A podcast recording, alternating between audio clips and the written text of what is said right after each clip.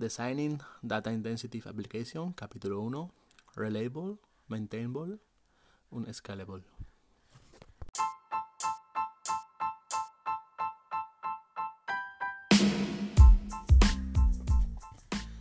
Data Engineering e Inteligencia Artificial. Soy Enrique Benito y hoy hablamos de informática. Bueno, hoy hablamos del libro em, Data Intensive Application. Es un libro fundamental para el Data Engineering.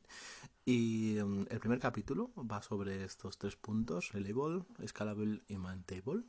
Y vamos a hacer ahora un pequeño resumen por encima de qué significa cada cosa y luego vamos a entrar en profundidad. Reliable significa que el sistema tiene que seguir funcionando incluso aunque tenga fallos. O sea, es decir, el sistema tiene que seguir eh, siendo un sistema confiable que, incluso en errores pueda seguir funcionando perfectamente. Bueno, Scalable hace referencia a em, un sistema que crece, cómo puede seguir funcionando correctamente. Es decir, aunque el sistema se expanda, es decir, eh, lleva una carga de datos más fuerte, pueda seguir eh, funcionando sin problemas.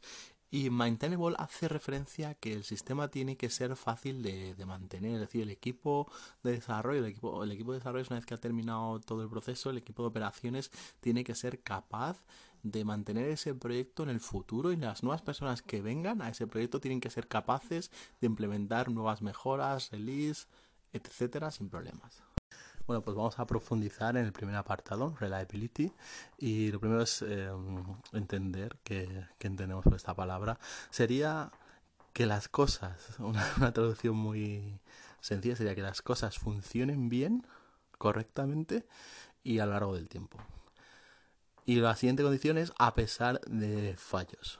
¿Vale? ¿Qué entendemos por que las cosas funcionen bien? Bueno, pues que las cosas funcionen bien serían eh, que funcione como se espera el programa, que soporte errores humanos, es decir, que cuando haga, alguien, alguien cometa un fallo no se vea todo el sistema, eh, se quede medidas de seguridad para que si alguien haga cometa un pequeño fallo no se estropee todo el sistema, que evite eh, eh, personas que no están autorizadas que entren en el sistema y también que soporte una carga de datos apropiada respecto a lo que se le espera.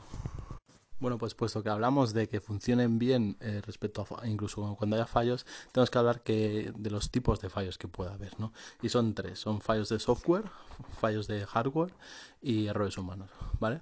Entonces, eh, los fallos de, hardware son los primeros que se nos vienen a la cabeza cuando pensamos en, en que algo va a fallar en nuestra aplicación y, y, bueno, aquí hablamos de un concepto muy interesante que es la redundancia y la replicación.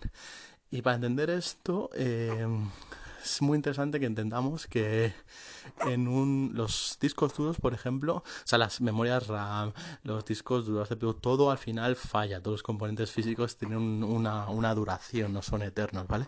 Pues cuando pensamos en un disco duro, por ejemplo, que es donde estamos guardando los datos en estas aplicaciones. Eh, gigantes, tenemos que pensar que un disco duro, eh, los estudios dicen que tiene una duración de 5 a 10 años sin fallos. ¿Vale?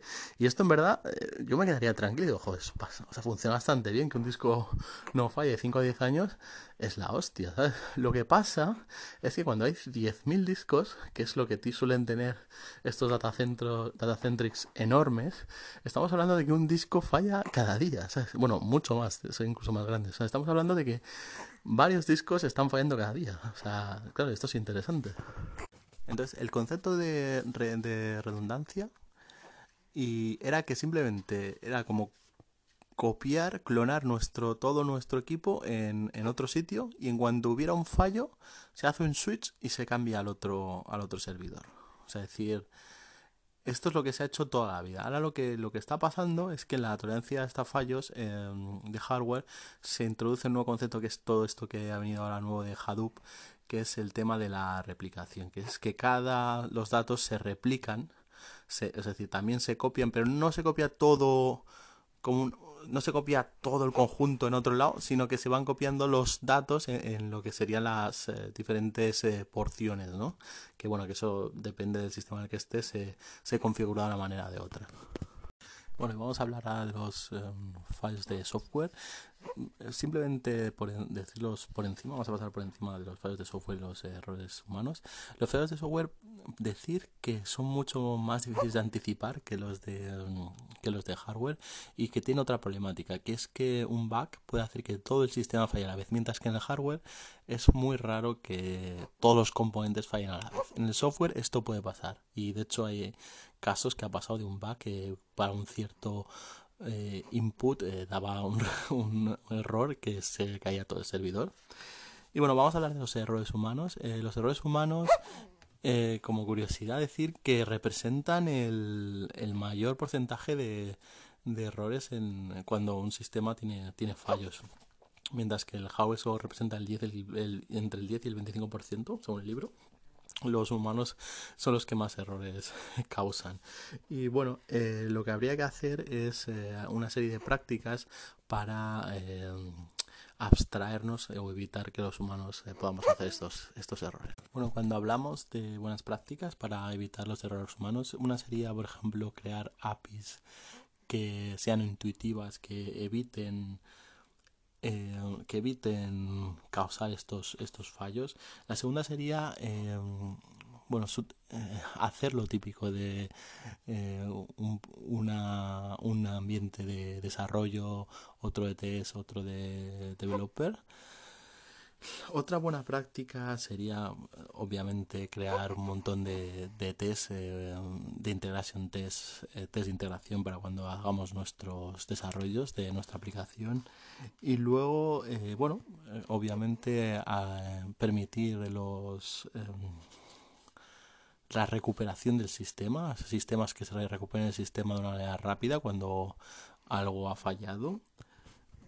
Y bueno, esto sería todo.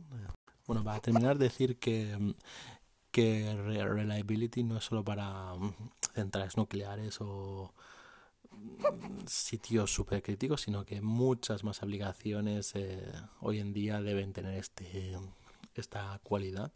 Y como nota curiosa, voy a hacer referencia a un artículo que hacen en el libro que se llama The Netflix Chaos Monkey, que es, bueno, me parece un programa que han hecho en Netflix para que eh, eh, desconecte aposta pues servidores em, discos duros como si tuvieran un, mono ¿no? en su data center y destrozando cosas de manera aleatoria ¿no? ¿qué pasaría si tú insertaras un mono en, un, centro de datos de estos que pues crearía el caos pues eso lo han hecho ellos aposta para ah, ver cómo responden a todo eso entonces al final lo que han hecho es un sistema mucho más robusto que incluso cuando se les cae un data centro, la RAM en algún lado, pues en otro lado está funcionando bien. Vale, eh, vamos a hablar de scalability. Eh, bueno, decir que, un sistema funcione actualmente bien no significa que, en el futuro vaya a seguir funcionando bien. Es decir, cómo, eh, qué pasa en nuestro sistema si aumentamos la carga de trabajo de 1000 a 10.000 usuarios o eh, las lecturas de nuestro servidor, de gente que se conecta, son pasan de 100 a 20.000. ¿Cómo reacciona nuestro sistema a todo eso, no? Eh, esto es lo que mide la escalabilidad, ¿no? Es la scalability. Son la capacidad que tiene un sistema de, afrontar los nuevos desafíos que vienen de la carga. Vale, em, decir que un sistema tiene que ser escalable en todos los aspectos. no puede ser que la base de datos sea escalable y la RAM no sea escalable o algo de eso. O la, conexión de red no sea escalable. Es decir, todos los componentes que forman parte del sistema tienen que poder aumentar su capacidad para que un sistema sea escalable. No vale que solo una parte del sistema sea escalable. Parece obvio, pero bueno. Y bueno, lo importante cuando analizamos la escalabilidad es que tenemos que um, analizar la carga, o sea, qué es para nuestro sistema la carga, y luego analizar el comportamiento. Vale, analizar la carga es entender que no existe un sistema único, es decir, que no, o sea, no todos los sistemas son iguales. Uno, para un sistema, su punto crítico, la carga será el número de usuarios que a la vez estén conectados en, en una sesión chat, por ejemplo. Para otro sistema será el número de usuarios que visiten la página. Para otro sistema será el número de memoria de, registros que puede guardar, eso es la, la, carga, entonces hay que analizarla, cómo es exactamente nuestro sistema Y lo siguiente es eh, analizar el, funcionamiento de esta carga. Es decir, ¿qué pasa si se aumenta la carga? Si se aumenta la carga y se deja los componentes tales como están. ¿Cómo afecta esto? Y la segunda pregunta que nos tenemos que hacer en referencia al rendimiento es ¿qué, ¿cuánto tenemos que aumentar todos los demás componentes para que siga funcionando igual de bien que antes, ah, habiendo aumentado la carga? Bueno, vamos a hablar del maintainability. Eh, bueno, es conocido que el mayor coste del, software no, suele ser el desarrollo, sino mantenerlo. Entonces, Maintainability hace, hace referencia a tres propiedades que un sistema eh, debería tener. Y son Operability, Simplicity y evol evol Evolvability. Operability significa que el sistema eh, tiene que seguir funcionando correctamente, sin problemas eh, Simplicity hace referencia a que el sistema tiene que ser lo suficientemente fácil para que los nuevos ingenieros que vengan lo puedan entender, puedan entender qué ha pasado y solucionar futuros problemas siempre, eh, sin que haya mayor complicación. Y Evolability hace referencia a que el sistema tiene que ser capaz de, de poder eh, introducir cambios y evolucionar el futuro sin que esto significa um, algún problema alguno. Eh, esto es conocido como la, la plasticidad y la, la, de un sistema. Y bueno, con esto acabamos ya el capítulo 1 de Data Intensive Applications y nos vemos el 2.